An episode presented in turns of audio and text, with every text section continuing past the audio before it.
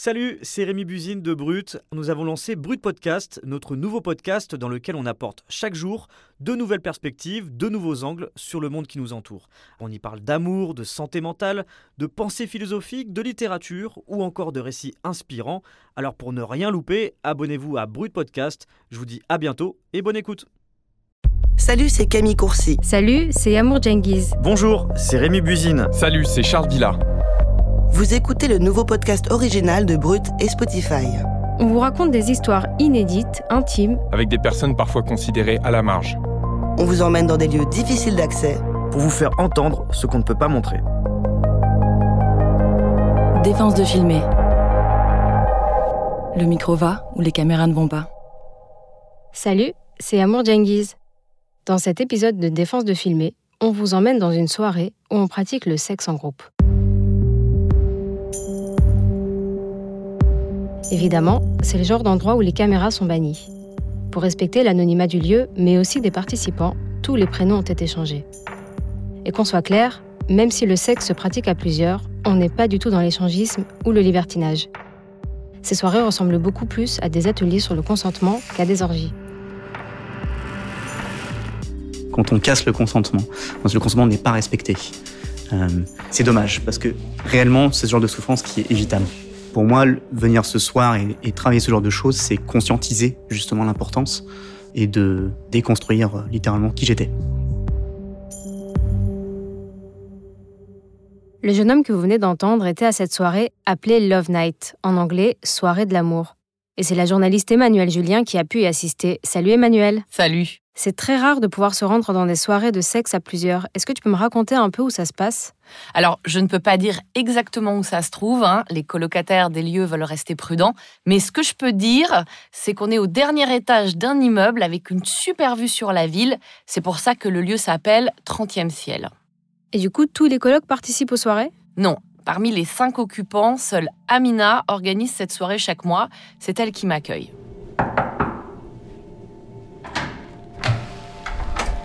Salut, Emmanuel.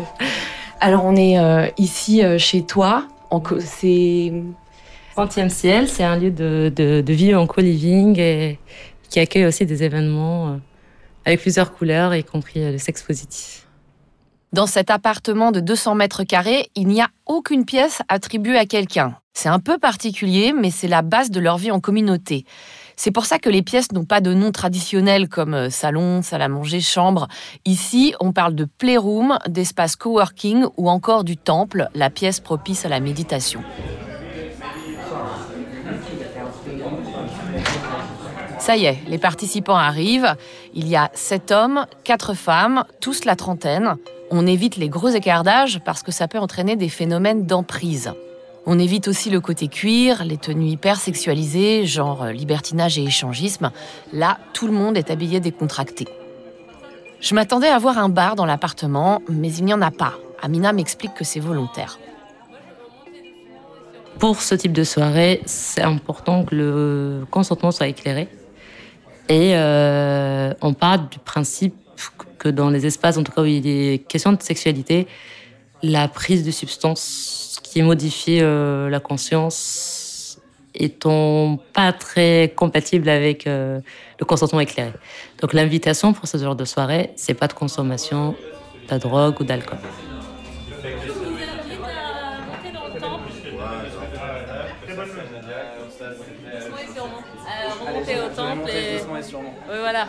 Amina demande aux participants de rappeler les règles du consentement et les signes qui permettent de l'exprimer. Euh, demander avant de participer. Est-ce que tout le monde est OK avec cette règle pour ce soir? On signifie en levant la main. Moi, j'aime beaucoup le toute autre réponse qu'un oui enthousiaste est un non. Est-ce que ça vous va que si on a un doute, c'est un non? Il y a aussi d'autres règles. Quand quelqu'un dit non, il faut le remercier pour avoir dit non. Le consentement est révocable à tout moment et sans justification. Il y a aussi le consentement non verbal, double tape sur la main ou le bras, ça veut dire pas ce geste-là.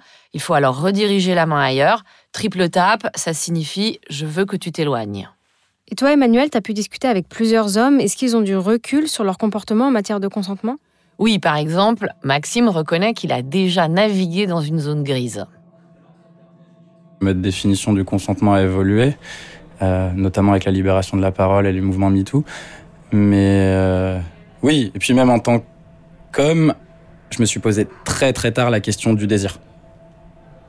Je, le dis aussi un peu de manière cash, mais euh, je crois que j'étais un peu dans l'injonction euh, on refuse pas une vulve qui s'offre à soi. Et je me demandais même pas si j'en avais envie, en fait, je prenais même pas le temps. J'ai déjà reçu des noms et puis j'ai un peu forcé, ouais. Pour toi, c'était normal à l'époque Ouais. Ouais, ouais. Parce que c'est l'éducation, la société. Ouais, ça, c'est, ce serait l'excuse que je mettrais aujourd'hui sur mon comportement. Maintenant, pour moi, euh, quand je regarde derrière moi, c'était pas normal. Je crois que si on n'est pas capable de l'accepter et d'ouvrir la parole là-dessus et de l'assumer, euh, ça changera jamais. Mais euh, c'est pas pour autant que j'en suis fier. Ressentir le désir de l'autre, prendre en compte son consentement. Eh bien, ça, cette faculté, elle est reliée aux émotions. Le problème, c'est que la société, elle autorise peu les hommes à exprimer leurs émotions. Résultat, c'est un obstacle pour comprendre l'autre. Et Cyprien, il a beaucoup souffert de l'injonction à être un homme, un vrai. Je pense que j'ai toujours été un homme sensible. Or, justement, parmi les injonctions, il y a euh, l'insensibilité des hommes, l'homme stoïque, fort, qui ne montre pas et qui s'exprime pas, qui est souvent mis en avant et qui est valorisé. Euh, donc souvent, le fait d'être perçu comme étant émotionnel, parler des émotions euh, ou les exprimer plus ou moins fortement, ça, de nombreuses reprises, que ce soit par des remarques, par des, euh, des cadres, par des, exemples médiatiques, par tout un tas de choses autour de moi, fait que j'ai démontré que je ne pouvais pas être l'homme sensible que je voulais. Et donc justement, pour moi, ce type de cadre comme à Love Night, c'est un endroit où justement on va valoriser qui j'ai envie d'être et qui je me sens réellement. Donc je pense que la sensibilité et le rapport aux émotions, c'est une part importante pour moi.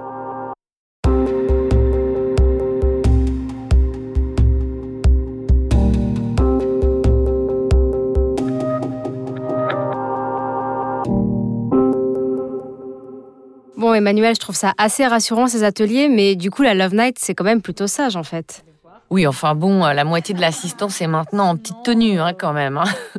Là, on commence un jeu. Pendant trois minutes, un participant va être touché par trois autres. Mais avant, la personne au centre du jeu, là par exemple, c'est Anaïs, elle doit dire ce qu'elle veut et ce qu'elle ne veut pas.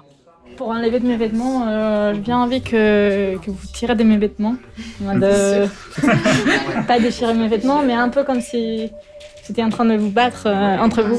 Comme une, comme une rockstar. Et euh, pff, ouais, des, des morsures, euh, c'est ok. Pas super, super, super, super fort, mais bon. Pas sur les tétons. Voilà, c'est important. Et si vous avez envie de, de m'embrasser, c'est ok. Peut-être pas avec la langue jusqu'à jusqu'à la gorge, mais c'est ok. Qui ferait ça Les bisous sur le reste du corps, c'est ok Euh, les bisous, c'est ok. Allez, je lance. C'est bon, je lance les trois minutes. C'est parti.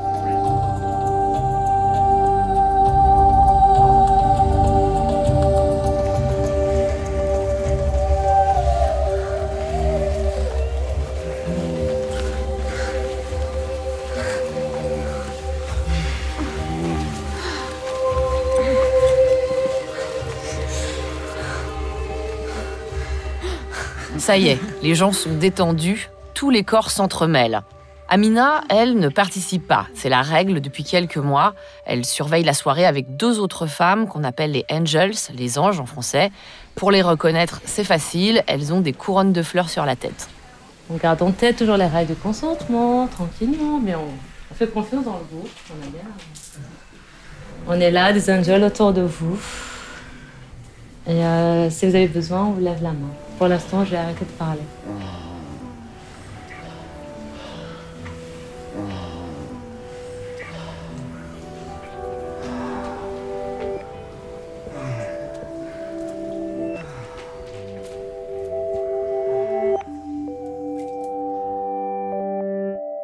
Comment ça se passe cette soirée-là? Comment, comment tu te sens? C'était grave bien, enfin, c'est du toucher, du câlin, de... Tu vois beaucoup de gens différents et en plus tu sais pas qui, forcément qui est en train de toucher quoi. Et euh, ça, ça a une énergie un peu spéciale, c'est... Ouais. C'est magique. Mais toutes ces règles de consentement verbal, est-ce que c'est facile à mettre en place dans la vie de tous les jours? Certaines personnes disent que ça enlève de la spontanéité dans la séduction et l'acte sexuel. Ils en pensent quoi, les participants? Alors en fait, hein, c'est un apprentissage. Une fois qu'on a pris le pli, ça permet d'aller plus loin. En tout cas, c'est ce que ressent Maxime. Dans mes anciennes relations enfin, exclusives et amoureuses, j'avais un poids pendant toute l'interaction, j'étais jamais sûr. Et puis assez vite, je me suis rendu compte que le fait de poser un cadre, d'avoir des limites claires, en fait, c'était le meilleur moyen de se laisser aller et le meilleur moyen d'être dans le lâcher prise. Et que finalement, pendant une interaction, j'étais beaucoup moins en train de penser à est-ce que je suis en train de franchir la limite, est-ce qu'il y a un risque que, est-ce que je prends un risque, est-ce que la personne est vraiment d'accord? Donc j'étais moins dans l'observation, j'étais plus dans l'acte en lui-même, puisqu'une fois que le terrain de jeu est déterminé, on sait tout ce qu'on peut faire et il n'y a plus trop à penser à ça. Quoi. Ouais, donc du coup, en fait, ces règlements sur le consentement, euh, ça permet d'aller plus loin. Ouais, ouais. Pratique sexuelle. Évidemment. Et c'est clair que enfin, le consentement a posteriori et le consentement a priori, c'est pas du tout la même chose. Et, j'ai pu me permettre et m'autoriser à aller beaucoup plus loin et à prendre beaucoup plus de plaisir avec le consentement a priori.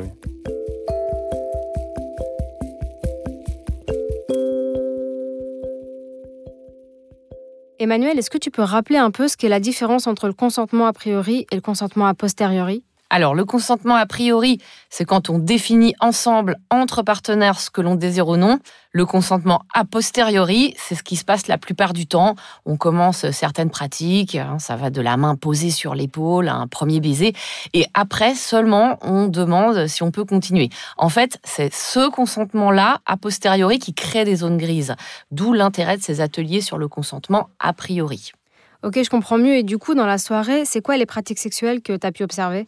Alors, j'ai vu peu de pénétration. Je n'ai pas entendu de femmes hurler à gorge déployée façon YouPorn. Hein. L'état d'esprit, ce n'est pas vraiment la performance. C'est plutôt une ambiance sensuelle, sans pression, ce qui plaît beaucoup à Cyprien. J'ai pratiqué le cunilingus sur une personne à plusieurs reprises, dans différentes positions.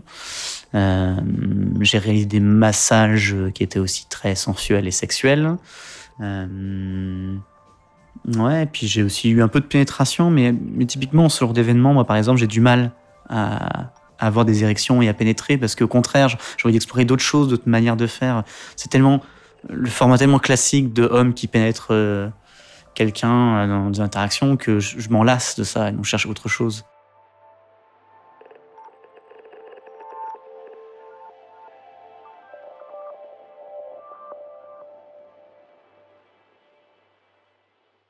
On sait aujourd'hui, grâce à des études, que la pénétration donne peu de plaisir aux femmes. En fait, la sexualité, elle se limite pas à ça. Hein. Il faut juste déconstruire un peu la hiérarchie des plaisirs, et c'est ce que m'explique Hugo. Le, sexe oral, on appelle ça des préliminaires. Donc c'est vraiment réduire ça à quelque chose qui va préparer à la pénétration, qui est le vrai truc. Euh, alors qu'en fait non, on peut faire euh, juste du sexe oral et ça peut être genre incroyable. Euh, et c'est qu'un exemple parmi parmi tant d'autres. on peut faire pareil, du massage des organes génitaux qui est pas juste une masturbation, qui est une fin en soi en fait. Mais de sortir un peu du schéma classique préliminaire, euh, pénétration, euh, ça fait du bien, quoi. Et puis, il y a autre chose qui déconstruit la virilité. On peut même dire que c'est un tabou qui tombe. Les hommes se touchent, ils font preuve de tendresse entre eux, mais ce n'est pas pour autant que Hugo se définit comme bi ou homosexuel. Euh, moi, à la base, je suis beaucoup plus, on va dire, hétéro, assez classiquement. Mais en fait, moi, ma conviction, c'est que tout le monde est au moins un petit peu dans une forme de bisexualité et moi, ce que j'ai, mon cheminement personnel, c'est surtout de voir qu'en fait, de déconstruire certaines habitudes. Et, euh, et je me rends compte qu'en fait, on va dire une sorte de non-attirance vers les autres hommes, c'est surtout un truc construit que j'ai pu un peu déconstruire. Mais euh, je continue à être toujours plus attiré par des, femmes. Mais je me sens beaucoup plus euh, à l'aise avec les deux, en tout cas. Donc tu acceptes de te faire toucher par les hommes, mais t'es pas, euh, voilà, pas... Moi, j'ai trouvé du, j'ai trouvé du plaisir. C'est pas du tout juste accepter en mode je tolère. Ah. C'est vraiment j'ai appris à y trouver du plaisir. Euh, un peu comme quand on découvre un, un, nouveau sport ou quelque chose de nouveau. Au début, c'est moins intuitif, on a moins fait repère. Du coup, on y trouve moins de plaisir. Mais après, en fait, on, on retrouve ses marques et on y trouve du plaisir sincère. Dans la Playroom, Anaïs et Maxime testent ensemble le shibari. C'est du bondage japonais. D'habitude, c'est Maxime qui attache ses partenaires. Là, il se laisse attacher par Anaïs et c'est la première fois qu'il accepte cette place. Est-ce que tu as des limites euh, particulières euh, en ce qui regarde une posture par exemple ou est-ce qu'il y a des endroits où tu voudrais pas que les cordes passent ou... Hmm, non. Je crois que ma limite, ça serait peut-être la douleur, mais. mais. euh, je suis assez tolérant.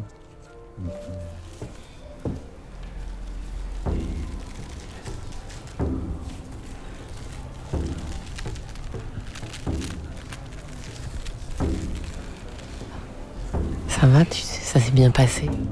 Ouais. J'ai eu des moments où j'étais très proche d'état méditatif. euh. Et c'est aussi super agréable d'avoir quelqu'un qui s'occupe de soi avec autant d'application, tendresse, dévouement aussi. J'ai aucune idée de combien de temps ça a duré. J'étais complètement déconnecté. T'es en situation de vulnérabilité et de lâcher prise, quoi. C'est pas quelque chose de courant euh, dans la sexualité masculine, généralement. Ouais, complètement. C'est pas quelque chose. euh, Enfin, là, on va dire dans la, la majorité de ma vie sexuelle, c'est pas quelque chose dont j'avais l'habitude. Mais. On va dire que le jour où j'ai découvert ça, ça a augmenté euh, la palette des plaisirs, on va dire. Et. Mine de rien, enfin, le lâcher prise, c'est rapidement connecté à la notion d'émotion, donc on, ressent beaucoup plus de choses aussi.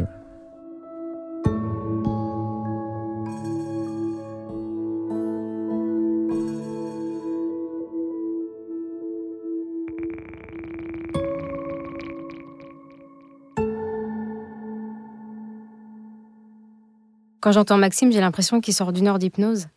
Euh, Oui, en fait, euh, le shibari, le bondage japonais, euh, met dans des états euh, qui peuvent être assez proches de l'extase, en fait. hein. Du coup, je me demandais aussi comment se fait le choix des partenaires.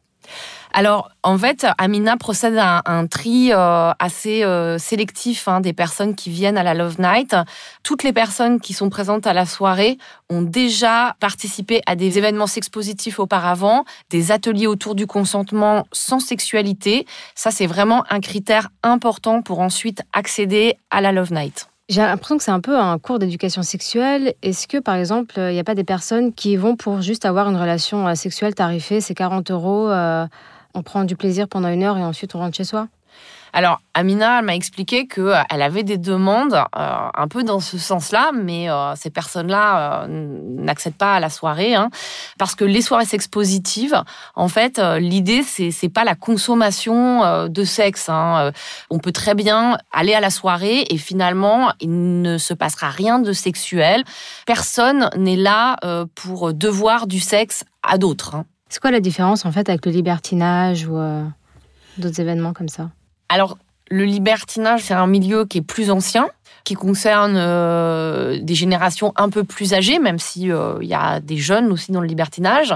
Et euh, ce sont d'autres codes, des codes de séduction euh, un peu à l'ancienne, on va dire, avec euh, des, des femmes très apprêtées. euh, voilà, euh, ça c'est vraiment euh, le milieu libertin. Et cette idée que euh, le consentement est plutôt euh, demandé a posteriori. Et c'est vrai que bah, les libertins, quand on leur explique un peu ce type de soirée, euh, ils sont interrogatifs, quoi. c'est pas, euh, c'est pas la culture de ces milieux-là, parce que ce sont des milieux qui sont un peu plus âgés, tout simplement. C'est un peu la révolution, quoi. Oui, c'est vrai que euh, le- les milieux sexpositifs amènent vraiment euh, un nouveau langage et une nouvelle façon d'aborder la sexualité parce que c'est des milieux qui proviennent du féminisme en fait et donc ils véhiculent des idées quand même basées sur une sexualité où le consentement euh, est vraiment très explicite. Les milieux sexpositifs prennent en compte ce qu'on a découvert avec MeToo et ils ont commencé à travailler sur ces questions-là même avant le mouvement MeToo. Donc voilà, l'idée c'est aujourd'hui la question qui se pose, c'est comment on peut avoir une sexualité sans qu'il y ait de rapport de domination. En fait, ça, c'est vraiment la grande question euh, post-MeToo. Et le milieu sexpositif donne des réponses, en fait, à cette question-là.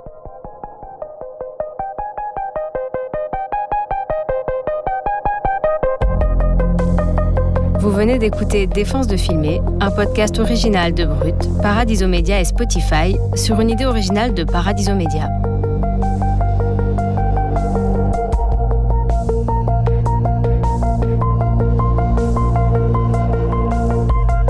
Merci à Sinamir, rédacteur en chef, Anne-Cécile Kiri, productrice, Laurine Norman et Annabelle Mora à la coordination éditoriale, Adrien Leblond, réalisateur et mixeur, Théo Albaric à l'enregistrement, Benoît Dunègre, directeur des productions, Claire Français et Amy Faconi à la production, Laurent Lucas, Mathias Hillion, Louis Daboussi et Lorenzo Benedetti à la direction éditoriale. À bientôt pour un nouvel épisode.